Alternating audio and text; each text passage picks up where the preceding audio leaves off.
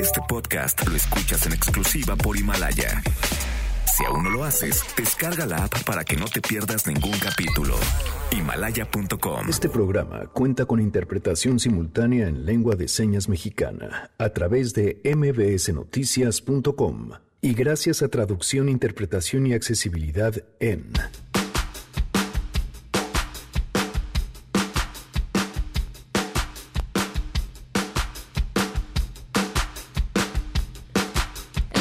marchamos y ayer paramos. ¿Cómo se vivieron estos dos días y qué reflexión nos deja? Por supuesto, de esto platicaremos el día de hoy. ¡Mujeres contra la guerra! ¡Mujeres contra el capital! ¡Mujeres contra el fascismo y el terrorismo neoliberal! Además, Guille Gómora nos pondrá en contexto sobre el reto y las peticiones que han puesto a las mujeres de frente al gobierno. La movilización del 8 y el paro del 9 de marzo son un logro histórico. El feminismo encara la indiferencia del Estado mexicano en el combate a la violencia de género. De esto y más platicaremos más adelante. Tenemos buenas noticias y más, así que quédense porque así arrancamos a todo terreno. MBS Radio presenta A Todo Terreno con Pamela Cerdeira. Thank you.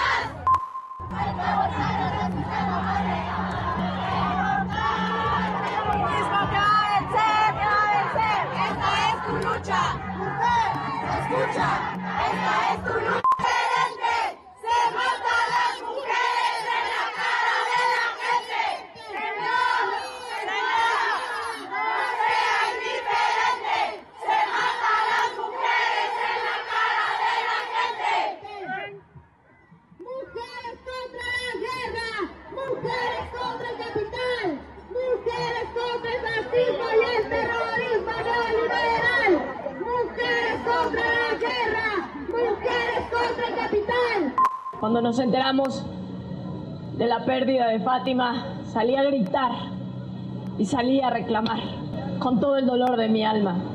Lo único que queríamos era, era ver crecer sus manitas, era escuchar sus risas, era verla cumplir sus sueños, era abrazarla, besarla y que un día ella fuera, fuera quien quisiera ser, cumpliera sus sueños. Simplemente el dolor que sentimos no se puede expresar.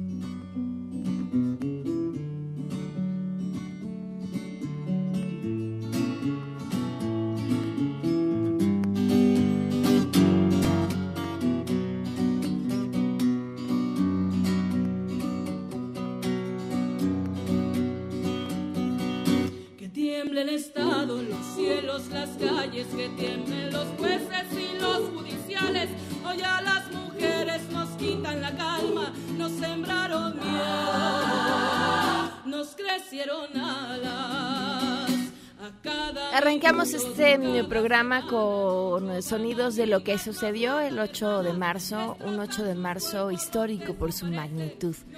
hay tantas cosas que quiero compartirles, de verdad tantas que no sé ni siquiera por dónde empezar. Y creo que este 8 de marzo inició muchas semanas antes. Inició el día en el que leímos sobre la convocatoria para unirnos al paro y a partir de ahí la misma idea del paro le dio mucha más fuerza a la manifestación, a la marcha del 8 de marzo. Le ha dado fuerza a todo porque nos hemos dado cuenta de lo que somos capaces de hacer cuando, cuando estamos juntas cuando estamos unidas. Y eso es lo que pudimos vivir quienes estuvimos de entrada el 8 de marzo y quienes a partir de hoy pudimos compartir las experiencias de lo que fue habernos ausentado el día de ayer de nuestros distintos espacios, de nuestros espacios eh, laborales, pero también en los espacios públicos y de alguna forma también en los espacios privados con un con un hasta aquí que por supuesto busca visibilizar la violencia en contra de las mujeres, pero también visibilizar el trabajo que las mujeres hacemos en los diferentes ámbitos. Estos han sido días poderosísimos. Es un privilegio estar siendo testigo de estos momentos que nos están tocando vivir. Y el empuje que me ha, recordado mucho en este espacio, Adán Serret nos recomendó un libro que se llama The Power, y en esta novela eh, se narra cómo las mujeres jóvenes se dan cuenta que empiezan a tener un poder en el cual desde sus manos pueden echar descargas eléctricas y se empiezan a dar cuenta cómo a través de diferentes situaciones en distintos lugares del mundo se tienen que defender de estas situaciones y sin querer avientan estas descargas que pues prácticamente paralizan a sus agresores. Y ellas empiezan a transmitirle esto, este poder o empiecen a enseñarle a las mujeres mayores cómo utilizar este poder. Y, recordaba esta novela porque porque me parece muy significativa para lo que ahora está sucediendo. O sea, esta ola, esto que vemos, es un poder que si bien si debemos y obedece a lo que muchas otras mujeres han hecho a lo largo de muchísimos años, también tiene un empuje muy especial y muy significativo desde las mujeres más jóvenes. Esa, esa fuerza que traen que, yo observo con una envidia inmensa, eh, de la buena si es que existe, dicen, eh, por, por, por, no haber tenido eso cuando era más joven, pero también con, con unas muchas más ganas de decir, pues aquí está, ¿no? Y si hay algún escalón que podamos utilizar o hay alguna manera en la que esa voz, que ya de por sí es poderosa, em, podamos hacerla llegar más lejos, pues, pues aquí estaremos, pero, pero las observo también maravillada, porque digo, mm, son esas jóvenes las que están construyendo un mundo mejor y son esas jóvenes las que también le van a dejar a mis hijas y a mi hijo un país mucho mejor. Insisto, hay, hay, mucho que comentar. Lo que, lo que empezó desde semanas antes, desde la organización, de, las discusiones, de cómo estas discusiones se abrieron también en espacios de hombres. El día de ayer encendí la radio, tuve chance de escuchar un fragmento de Dispara Margot Dispara y la conversación del programa era la ausencia de las mujeres, los espacios de las mujeres, la violencia en contra de las mujeres, pero como escucharlos a ellos, como ver los espacios de televisión matutinos que eran conducidos por hombres, eh, como voltear y ver lo que había pasado en las escuelas que habían abierto sus puertas, como ver lo que pasó en los espacios de trabajo que no había mujeres, la conversación era esa. ¿Qué está pasando? ¿Hace cuándo? ¿Cuándo fue la última vez? Y yo que recuerde nunca en que esa fue la conversación, en que ese fue el tema, en el que nos sentamos a discutir, en el que nos preguntamos cómo estaba el otro y sobre todo si el otro era las otras, ¿no? ¿Cuál es la situación de violencia que vivimos? ¿Qué se puede cambiar? ¿Qué estamos haciendo mal? No lo habíamos discutido, no con esa fuerza, no en todos los espacios. Lo que a través del silencio y la ausencia se logró ha sido de una brutalidad y de un tamaño inmenso. En serio, híjole, qué, qué, qué lección nos llevamos. Haber participado en la marcha y yo sé que nos encanta hablar de monumentos pintados, este, y a mí esto me ha dejado tres lecciones y las, las pongo todas por separado. Desde que pude ver cómo desde adentro, cómo diversos grupos se organizan y, y cómo quienes tienen decidido le llaman intervenir el espacio público tienen ya una forma de cómo deben de actuar, si van con un contingente en dónde se tienen que parar, cómo deben cubrirse el rostro para no ser detenidas e identificadas. Esto me permitió entender cómo, como para muchas esto es parte de una protesta y cómo funciona, más allá de cómo los medios, creo, la mayoría de las veces lo hemos contado mal desde nuestra absoluta ignorancia. Eh, después, el, ver cuando estás ahí, eh, yo no me sentía amenazada en ningún momento por ninguna de estas mujeres, no me sentí en peligro por ninguna de estas mujeres y pasaron a mi lado quienes venían con el torso desnudo, la cabra tapada, con el, spray en la mano. Eh, pero también quiero destacar, como en muchas de estas ocasiones, en, por ejemplo, cuando tiraron en las eh, lo que los muros que cubrían el monumento a la revolución, eh, lo tiran para ir y rayarlo y la gran cantidad de mujeres que estábamos hacia un lado, pues prácticamente formadas, esperando poder entrar con nuestros contingentes a la marcha, empezaron a pedirles que se salieran y empezaron a gritarles fuera. Y en otro espacio en donde estaban eh, rompiendo cristales, el grito de la mayoría de las mujeres que ahí caminaban era no violencia, era un llamado a la no violencia. Entonces, me parece que si vamos a hablar de muros y pintas, también tenemos que contarlo así. Eh, los medios normalmente contamos las historias donde creemos que la audiencia va a estar más interesada y generalmente pues estamos más interesados como audiencia en esos temas, pero creo que vale la pena dedicarle el espacio que requiere. O sea, no es representativo. Eh, sin desestimar, ¿eh? Sin desestimar quienes lo hicieron por su voluntad, sin desestimar si tenían o no razones para hacerlo, sin desestimar su coraje. Eh, es una parte bien pequeñita de la marcha y, también hay que destacar estas otras mujeres que también marcharon y que no estaban de acuerdo con esta forma de expresión y que también lo hicieron ver. Eh, y luego el, tercer punto que me parece también importante tocar es decir, han circulado un par de videos en donde se ven a mujeres encapuchadas eh, bajando de camiones de la policía o cercanas y organizadas por la policía. La Secretaría de Seguridad Ciudadana tiene que salir a hablar de esto y explicar quiénes son. Tienen que explicarlo porque los señalamientos que se les están haciendo no son leves. Insisto, ¿eh? sabiendo que desde los mismos contingentes hay mujeres que se organizan para ir y hacer ciertas cosas, esas imágenes que vimos las tienen que explicar.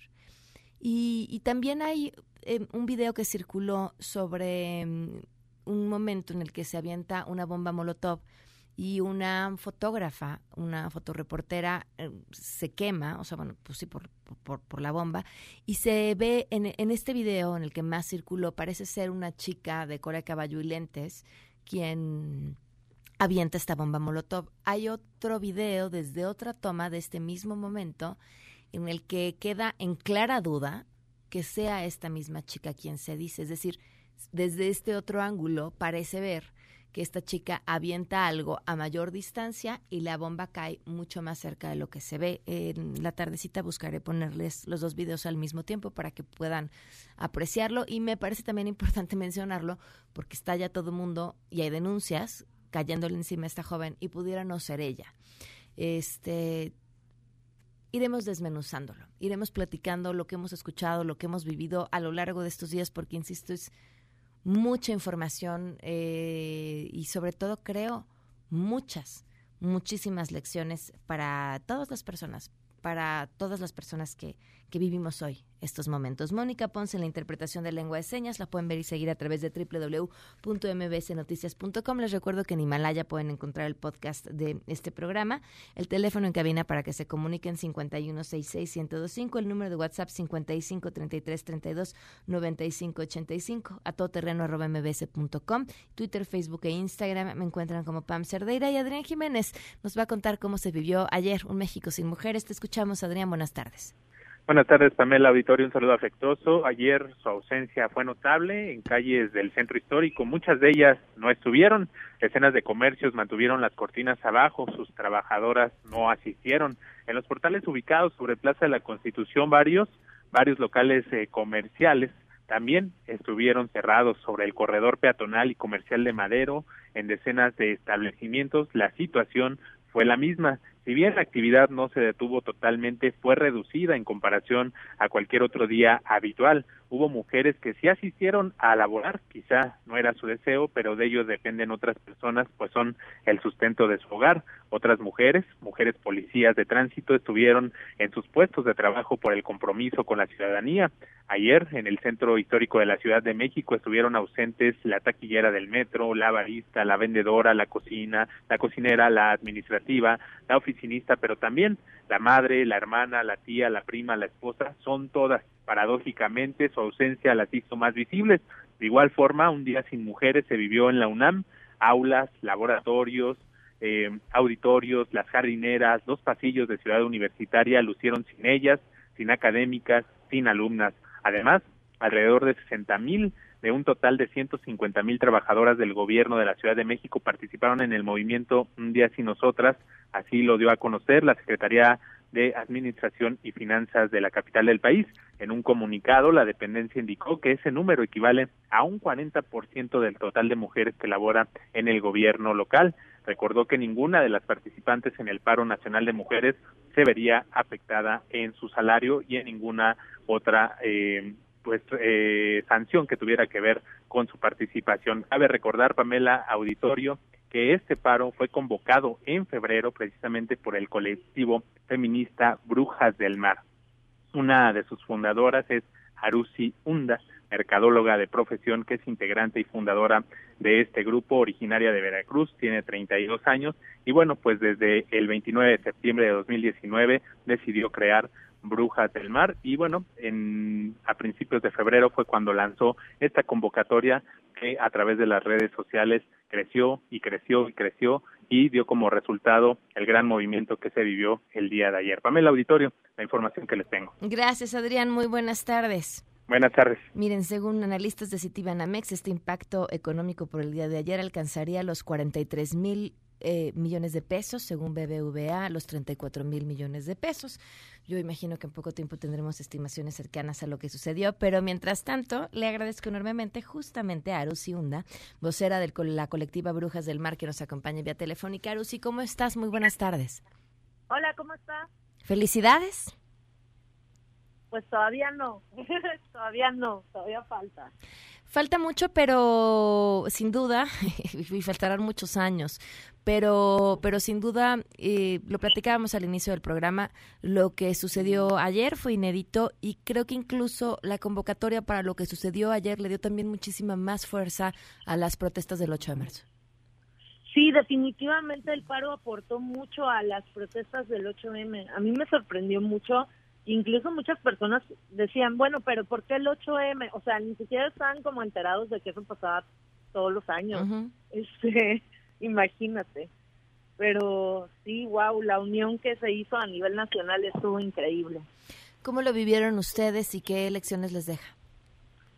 Bueno, a nosotras, en lo, bueno, en lo personal a mí me ha dejado varias lecciones. Yo creo que luego mucho entre más estás metido como en, metida, perdón, como en el movimiento feminista y más te vas empapando de tanta teoría, de tantas cosas que te se te olvida de dónde empezaste, se te olvida que hay mujeres que están interesadas en esto y no tienen la información y yo creo que es bien importante abrirles la puerta para que puedan conocer desde adentro cómo, cómo son las cosas, ¿no? Esa yo creo que es una de las eh, enseñanzas más valiosas para mí.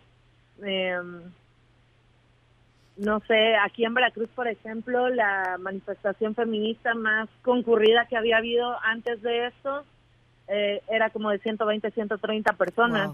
¿Cuántas personas tuvieron el día de ayer? Digo, antier. Se habla entre 7 mil y 10 mil. Wow.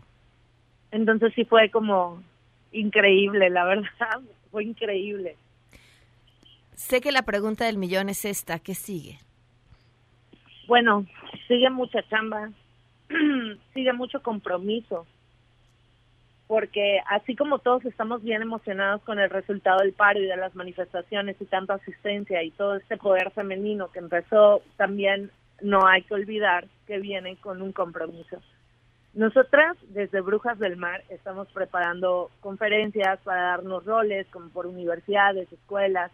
Si se abre el espacio en, en áreas de trabajo y tal estaría increíble porque ahí también se desarrollan mucho a, es, vaya, espacios que tienen violencia, ¿no? Ujú. y tomándolo desde una perspectiva de que las mujeres y las jóvenes y las niñas pasamos mucho tiempo en oficinas y en escuelas todos los días. Entonces es importante trabajar esos espacios. También hicimos en conjunto con otros colectivos como Anesa Bauche pliegos petitorios, ya puntualizando como el tema de políticas públicas en espacios públicos y privados, onda por el estilo, para empezar a difundirlo y a repartirlo por todos lados. Está muy conciso, tratamos de ser como muy generalizado, muy realista, para poder empezar a aterrizar puntos y de ahí ya irnos como a otras fases, ¿no? Pero por un lado se tiene que empezar, hicimos englobar, eh, porque si empezamos a detallar todo, pues ese pliego va a terminar siendo un libro, ¿sabes? ¿Qué viene en este pliego petitorio?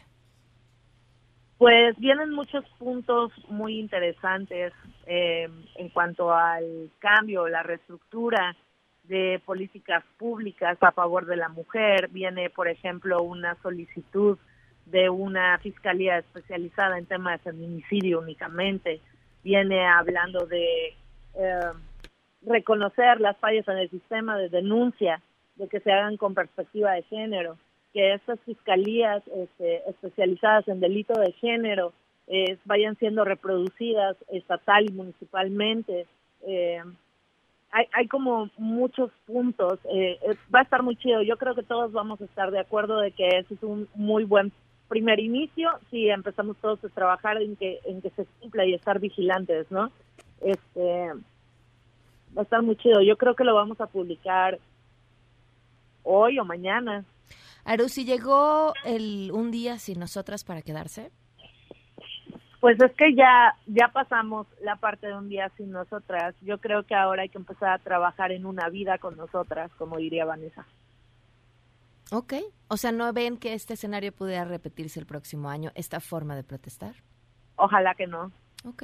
Bueno, eso, eso suena sumamente optimista. Ojalá sea así. Pues, Arusi, Ajá. estaremos al tanto de, de esto, por supuesto, de conocer el pliego petitorio. ¿Cuándo lo van a publicar? Acabas de decir. No sé si hoy o mañana, Ok. porque como se está trabajando en conjunto, ahora sí que se está rebotando entre las diferentes mujeres que están participando en checarlo y darle la bendición y agregarle y quitarle. Entonces, este, ahora sí que no depende enteramente de las brujas, porque es un trabajo Claro. en conjunto, pero esperamos que entre hoy y mañana podamos por lo menos aventar ahí un preview de lo que de lo que queremos que ocurra.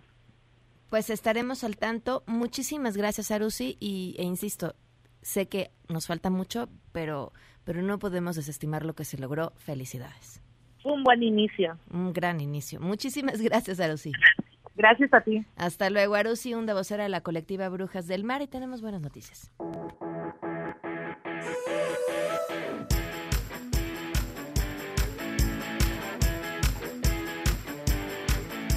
Citlali Sáenz, cuéntanos, muy buenas tardes.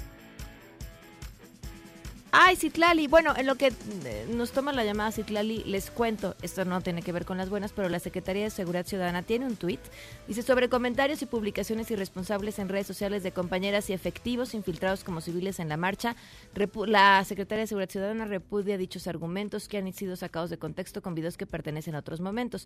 Las compañeras policías protegieron y salvaguardaron la integridad de los participantes, cerca de 18 de ellas resultaron lesionadas, sin embargo su ímpetu y compromiso con la ciudadanía se mantuvo firmes en su labor. Ah, miren, ahí está, el primer video. Eh, con respecto a este video que circula a través de redes sociales, donde se presume que policías de la Secretaría de Seguridad Ciudadana transportaban a personas a la marcha, informamos que este video corresponde a una detención del día 9 de marzo en las instalaciones del Instituto Politécnico Nacional. Y en relación al segundo video, en el cual un grupo de personas vestidas de negro se reúnen sobre Avenida Coruña y Beristain en Iztacalco, se trata de personal de seguridad y staff de una empresa privada que se dirigía a un evento en Tlaxcala. Ah, pues miren, ahí está, aclarado, bien hecho. Muchas gracias. Ahora sí, Citlali, te escuchamos. Buenas tardes. Hola Pamela, buenas tardes a ti, buenas tardes también a nuestros amigos del auditorio. El Instituto Politécnico Nacional elaboró con la participación de especialistas, de estudiantes, también de denunciantes que van a contribuir a, identificar conductas inapropiadas, un acosómetro. Y es que el acosómetro se suma al protocolo para la prevención, detección y atención de conductas de violencia de género y también pues es un instrumento que permitirá afrontar este fenómeno social multifactorial que afecta no solo los espacios educativos, sino también en la sociedad en general. Y es que en un comunicado el instituto informó que la Secretaría de Educación Pública, que encabeza este tema Esteban Moctezuma, ha ratificado en diversos foros su rechazo a cualquier manifestación de, de violencia o discriminación de género y ha comprometido la actitud y los actos al interior de la Secretaría en el marco de respeto. Por su parte, el director general del Instituto Politécnico Nacional, Mario Alberto Rodríguez, ha asegurado que en esta administración son sensibles a la demanda de poner un alto a cualquier tipo de violencia en detrimento de la comunidad politécnica, especialmente de las mujeres. Finalmente explicaron que la difusión del acosómetro iniciará a la brevedad y tiene como antecedente el violentómetro, que es un instrumento reconocido a nivel internacional. Explicó que la directora de la Unidad de Política de Gestión con Perspectiva de Género del Instituto también pues ha dicho que se tiene que participar estudiantes y especialistas en la materia, así como la comunidad, para que se pueda aplicar este tipo de instrumentos. Pamela, mi reporte al auditorio. Gracias, Itlari. Muy buenas tardes. Buenas tardes. Vamos a una pausa y continuamos a todo terreno. Regresamos a todo terreno. A todo terreno con Pamela Cerdeira. Continuamos. Honre, especialistas en Defensoría de Derechos Humanos, presenta El Rey de los Pleitos con Jesús Alberto Guerrero. ¿Sabes cuál es la conducta del personal de salud público, privado o social ante una urgencia? Haz valer tus derechos, no nos hace ningún favor. Es obligación de las instituciones públicas y privadas otorgar un servicio de calidad. En ONRE, somos el único despacho a nivel nacional especializado en la defensa de actos médicos negligentes. Revisa nuestros antecedentes, no te dejes sorprender, se requiere especialistas en la materia. Consulta onre.mx, no vas a gastar nada pleitos ya está aquí. ¿Cómo estás? Bienvenido. Hola, ¿qué tal Pamela? Con un gusto estar aquí contigo otra vez. Gracias por acompañarnos. Temazo el que traes el día de hoy. La atención médica de urgencias, tanto en los servicios públicos como en los servicios privados. Así es. Que saber? Primero, eh, primero debemos entender, igual que las escuelas, como le decíamos la semana pasada, los hospitales hacen o prestan un servicio a la sociedad que es obligación del Estado. Entonces ellos concesionan o dan permisos para que terceros particulares hagan, bueno, aparte de negocio, prestar estos servicios ¿no? de atención médica. Estas exigencias son para todos los niveles, social, público y privado. Son tres elementos que tenemos que identificar fundamentalmente que debe de contar cualquier atención médica. La primera es calidad. Si nosotros comparamos este concepto, por ejemplo, en materia de medicamentos, pues tiene que ser un medicamento de calidad, que haya sido reconocido y aprobado, que tenga eficacia terapéutica. El segundo concepto es oportunidad. Es decir, la atención debe ser oportuna, es decir, a tiempo. Si en el momento que la requiero, en los plazos que lo requiero, ¿sí? Entonces tenemos calidad, oportunidad e idoneidad. Dirán, bueno, ¿y la idoneidad de dónde sale? Es la prestación médica idónea, por ejemplo, en el trato de especialistas. Si tú necesitas un especialista, este, por ejemplo, no sé, un cardiólogo, y te atiende un cirujano general, pues no es una atención idónea, ¿no? O un encargado de urgencias. Entonces, son esos tres elementos que debemos de tener en mente para identificar una buena atención médica. Calidad, oportunidad e idoneidad. Bueno, ya identificados esos elementos que vienen este, en la ley. Urgencias. ¿Qué tipos de podemos tener dos tipos de padecimientos. Uno que es de urgencias, que necesita atención médica en ese momento, y para eso necesitamos identificar cuál es el concepto que la ley maneja como urgencias. Urgencias es todo padecimiento, todo padecimiento o evento que pone en riesgo la vida, un órgano o una función y que requiere atención médica inmediata. ¿sí? Si tenemos ese elemento, cualquier establecimiento público, privado, o social tiene la obligación de atendernos. ¿sí? La exigencia que maneja la ley es cualquier evento que haya generado una urgencia, me imagino un atropellamiento, este, que pueda generar la pérdida de un órgano, la vida o una función y que requiera atención médica inmediata, debe ser atendida por cualquier establecimiento el más cercano. Si es un hospital privado, los tienen que atender. Y para eso no se requiere ni firmar un pagaré, ni este dejar alguna garantía, no, primero es la vida, primero es la vida.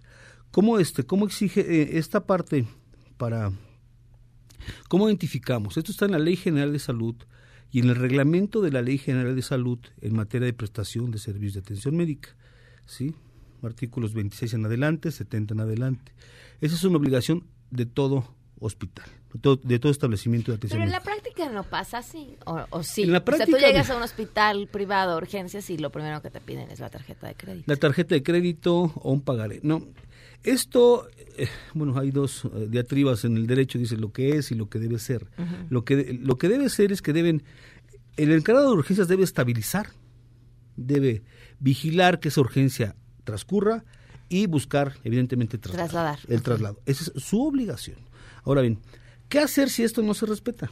¿No? Porque sabemos que tal nos van a dar, no sé, el portazo en la cara, etcétera. Siempre habrá que tener algún tipo de evidencia. Ahora con los celulares y los videos, todo, Claro. pues, todo sirve, ¿no? Hay, hay un delito que se llama abandono, negación y práctica indebida del servicio médico, ¿sí?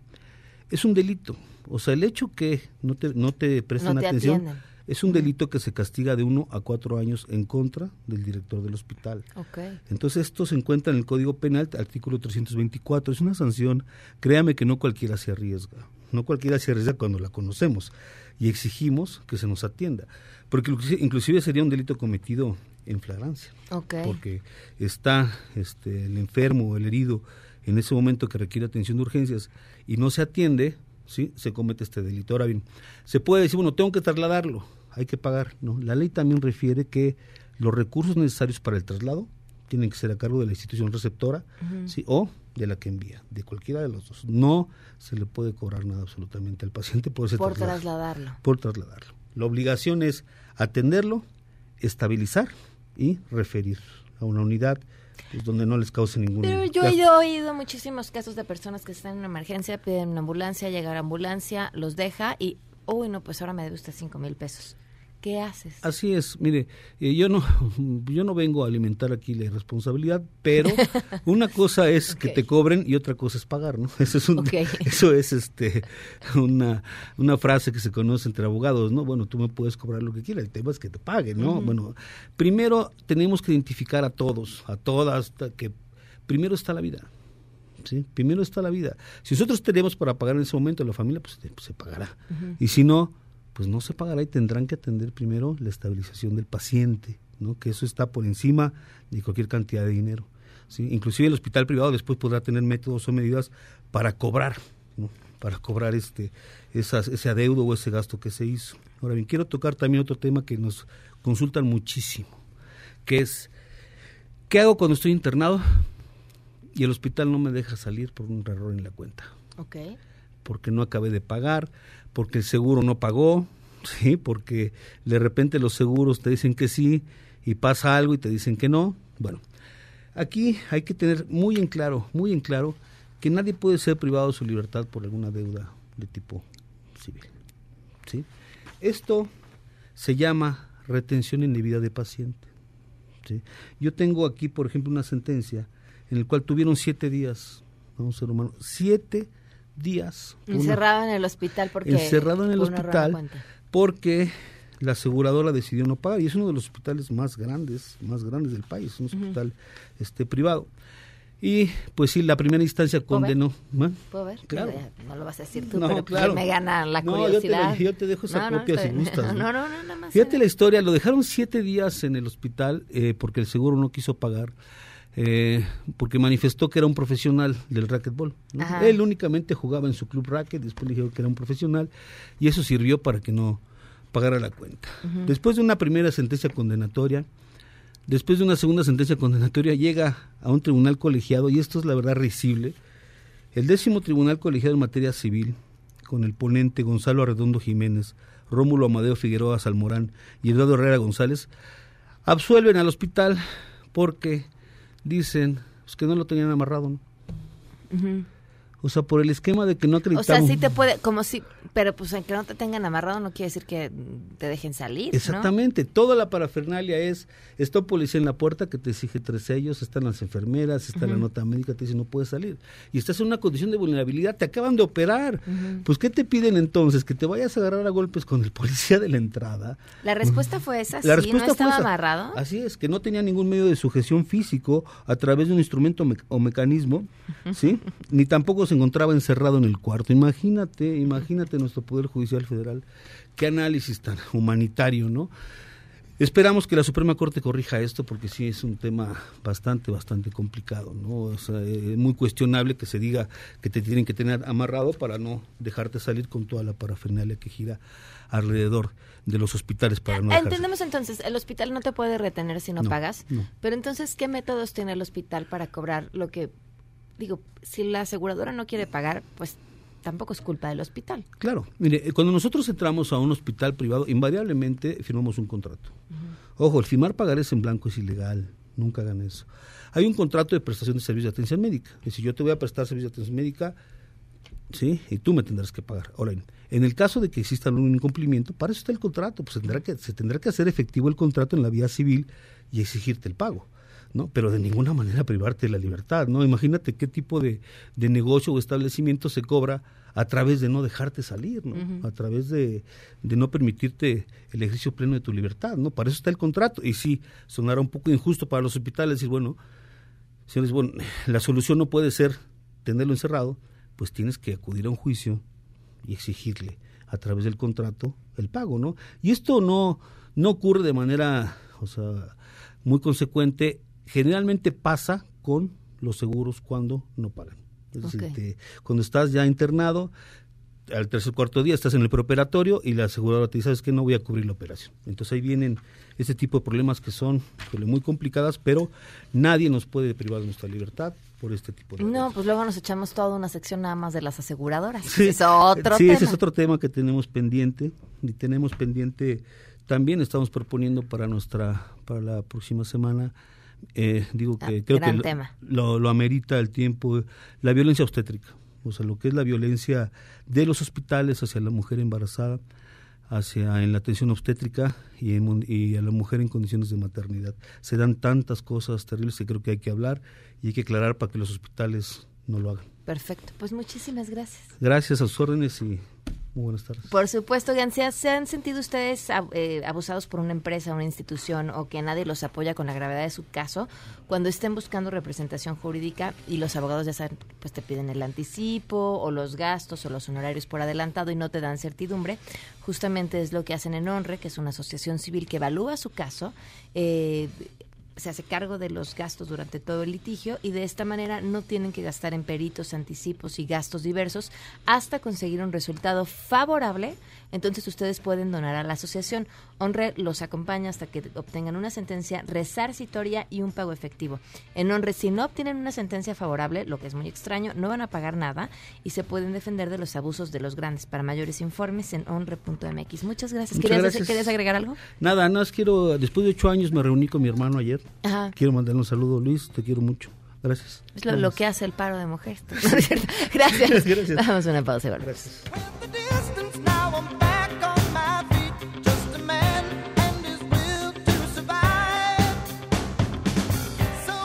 Honre, especialistas en Defensoría de Derechos Humanos, presentó El Rey de los Pleitos con Jesús Alberto Guerrero. Regresamos a todo terreno.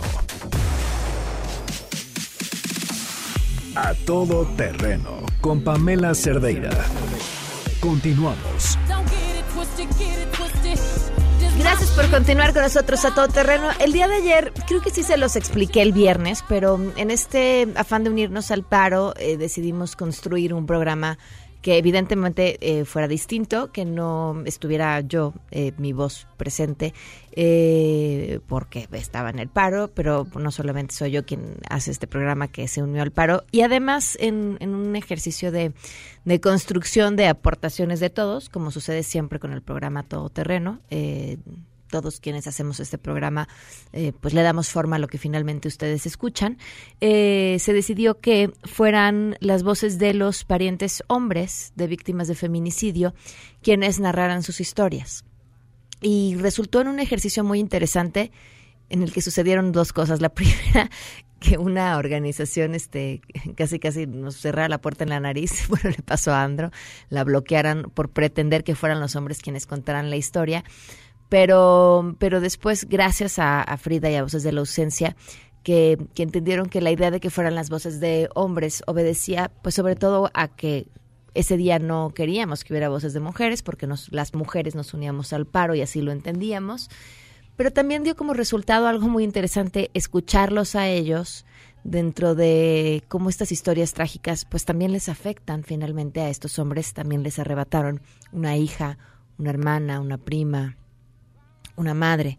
Y, escucharlos a ellos fue también un ejercicio muy interesante. Tuvimos muchas historias, no todas cupieron el día de ayer y por supuesto eh, les iremos pasando a lo largo de la semana el resto de las historias que ayer no se pudieron escuchar. Esta es la historia de Marbella. Mi nombre es William y los últimos cuatro años fui el papá de Marbella. Les quiero contar un poco de su vida, eh, cómo la conocí, lo que ocurrió en el momento que nos dimos cuenta que desapareció. Yo primero conocí a Brenda la hermana mayor de Marbella. La conocí en una casa hogar donde yo pasaba mi tiempo. Brenda siempre me contaba de su hermana chiquita, Marbella, que vivía en otra casa hogar. Brenda salió a los 16 años y yo empecé a ayudarla. Yo le daba reglas, consejos, ayudé con rentas y ella iba a la escuela y pues fui como su papá, me decía papá. Y un año después, Marbella salió, yo, yo, yo no la conocía, pero tomé la responsabilidad de ayudarla también porque era hermana de Brenda y, y rápido yo empecé a quererla mucho. Marbella desde los 16 años vivía sola, era muy independiente, asistía a una prepa privada, tenía beca, iba a la iglesia dos veces a la semana. Y del dinero que yo le daba, ella daba 10% a la iglesia. Yo yo eso no lo sabía. Rescató cuatro gatos de la calle. De su color favorito era el morado y, su sueño era ir a París algún día. Marbella era muy chiquita, llevaba zapatos talla 3 de Estados Unidos y yo tuve que comprarle esos zapatos de niña. Ella y yo planeamos futuro juntos, revisamos ese plan cada mes y hablamos todos los días. Yo le ayudaba con su tarea, yo la tenía en clases de piano, le enseñaba a nadar, la visitaba todos los domingos con su hermana Brenda. Ella terminó ese plan que hicimos y se graduó de la prepa y empezó a ir a la Universidad Autónoma de Baja California. Trabajaba, tenía su carro, todo eso. Marbella casi nunca me decía te quiero, pero siempre me mostraba, siempre me hacía mi café antes de irme de Tijuana, porque tenía que manejar mucho, siempre cancelaba sus planes y yo iba a venir de visita. La verdad es que nunca me pidió nada. Muchas veces no tenía comida en el refri o le faltaba algo. Yo le decía, es mi hija, me puedes pedir lo que necesites. Pero nunca, nunca, nunca me pidió nada. Yo estaba tan orgulloso de Marbella y me siento honrado de que me llamara papá. El día que desapareció Marbella, Brenda me llamó me dijo que no encontraba mal, no, no, la encontraba y que su carro no estaba ahí, que no contestaba su teléfono, que había hablado con ella en la mañana y, y Marbella le dijo que no se sentía bien. Brenda estaba llorando y, ella, nunca llora, me dijo que iba a ir a buscar a los hospitales. Rápido empezamos a publicar su foto en Facebook. Yo hice un grupo de 100 personas que conocían a Bella. Todos querían ayudar a buscarla. Yo pensé que tal vez alguien la había llevado a otra ciudad de México, entonces yo tenía personas responsables en todas las ciudades grandes para publicar ahí, para, que me ayudaran a buscar. Estábamos súper asustados. Empezamos nuestra investigación porque en la policía no estaban haciendo nada. Les dijimos que fueran a la casa de Juan, la persona que la mató, porque cuatro personas me dijeron que él fue. Tenía que ser él, pero no, no, no fueron a buscar a su casa. El día que se murió Marbella, habíamos hackeado su Google podíamos ver en el mapa dónde la llevaron ese primer día. Habíamos hackeado su WhatsApp, pero en esos momentos habían encontrado su cuerpo y vimos la foto en Facebook. Estábamos Brenda y yo, su exnovio, la sobrina, los cuatro. Cuando vimos la foto, inmediatamente sabíamos que era ella. Era su ropa, su cabello, los zapatos que yo le había dado. Estaba tirando la basura con sus manos y pies atados. Los cuatro empezamos a llorar y gritar. Fue el momento más feo, más horrible de mi vida. De ahí teníamos que identificar el cuerpo. Cuando fuimos llegó ese hombre que habíamos sospechado. Cuando lo vi yo fui en su dirección. Yo, tenía ganas de pegarle y matarle en ese momento. Pero Brenda y mi sobrina Eli me pararon y me dijeron que yo no podía hacer nada por la investigación. Y también tenemos miedo porque pensamos que él era policía y tenía conexiones. Y yo tenía miedo de que él pudiera matar a Brenda, entonces tenemos que actuar como si no sabíamos nada. Fue muy, muy, muy difícil. El momento en que yo estuve seguro que él fue es cuando vi las marcas en su mano derecha. Mi sobrina Eli también vio lo mismo. Estábamos bien asustados. Durante el funeral intenté no pensar en eso porque él está ahí. Estaba muy confundido.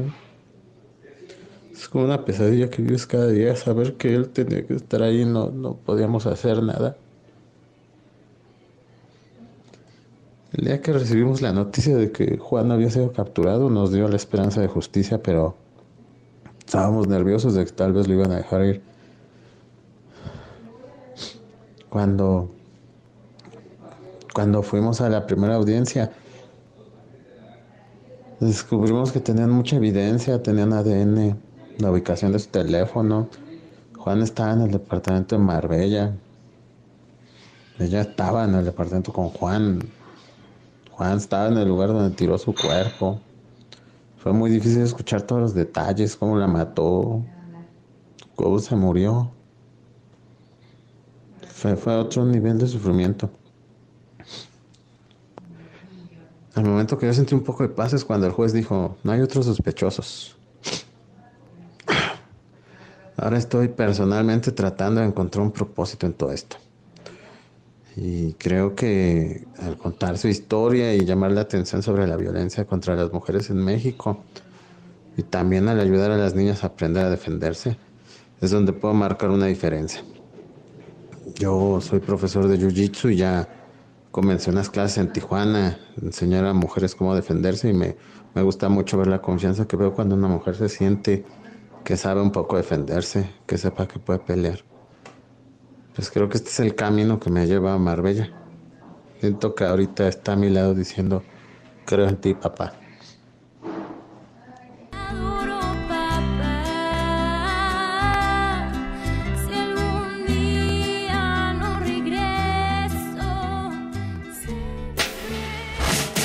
Regresamos a todo terreno. A todo terreno con Pamela Cerdeira. Continuamos. Guillermina Gómora en contexto. A todo terreno. Guille Express con eh, propuesta para regresar mañana, por favor, Guille. Bueno, eh, ¿qué ¿de qué nos vas a hablar mañana? pues les hablaré de lo que les quiero invitar a leer el día de hoy, que es la columna que publico en Diario Imagen, diarioimagen.net, y Quisiera escuchar sus opiniones sobre la marea morada que dominó esta ciudad y gran parte del país y América Latina el domingo pasado. La he, titulado con una eh, consigna de la marcha que decía, no somos histéricas, somos históricas. Y yo creo que sí, que lo que sucedió este domingo y lo que está sucediendo este 2020 en el país le está dando vuelta a la historia, le está dando vuelta a México y América Latina. Quien no lo quiera ver, tiene una ceguera y una indiferencia mayúscula que va a pagar en las urnas, ¿eh?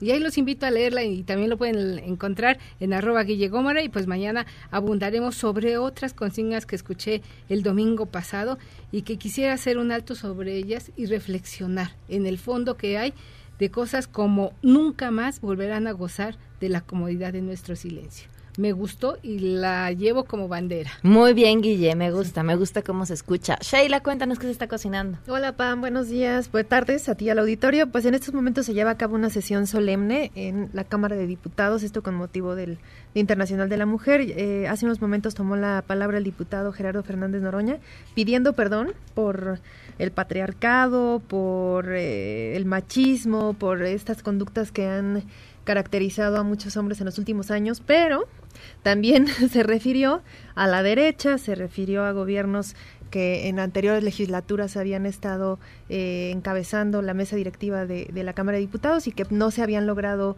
tantos eh, alcances como ahora, por ejemplo, lo del outsourcing y que se hiciera justicia a las trabajadoras de la limpieza. Muy bien, gracias Sheila. Se quedan en mesa para todos.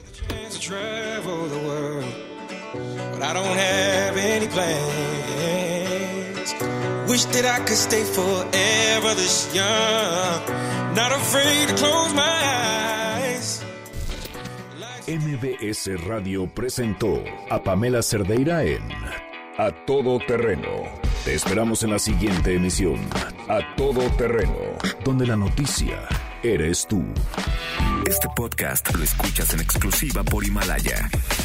Si aún no lo haces, descarga la app para que no te pierdas ningún capítulo. Himalaya.com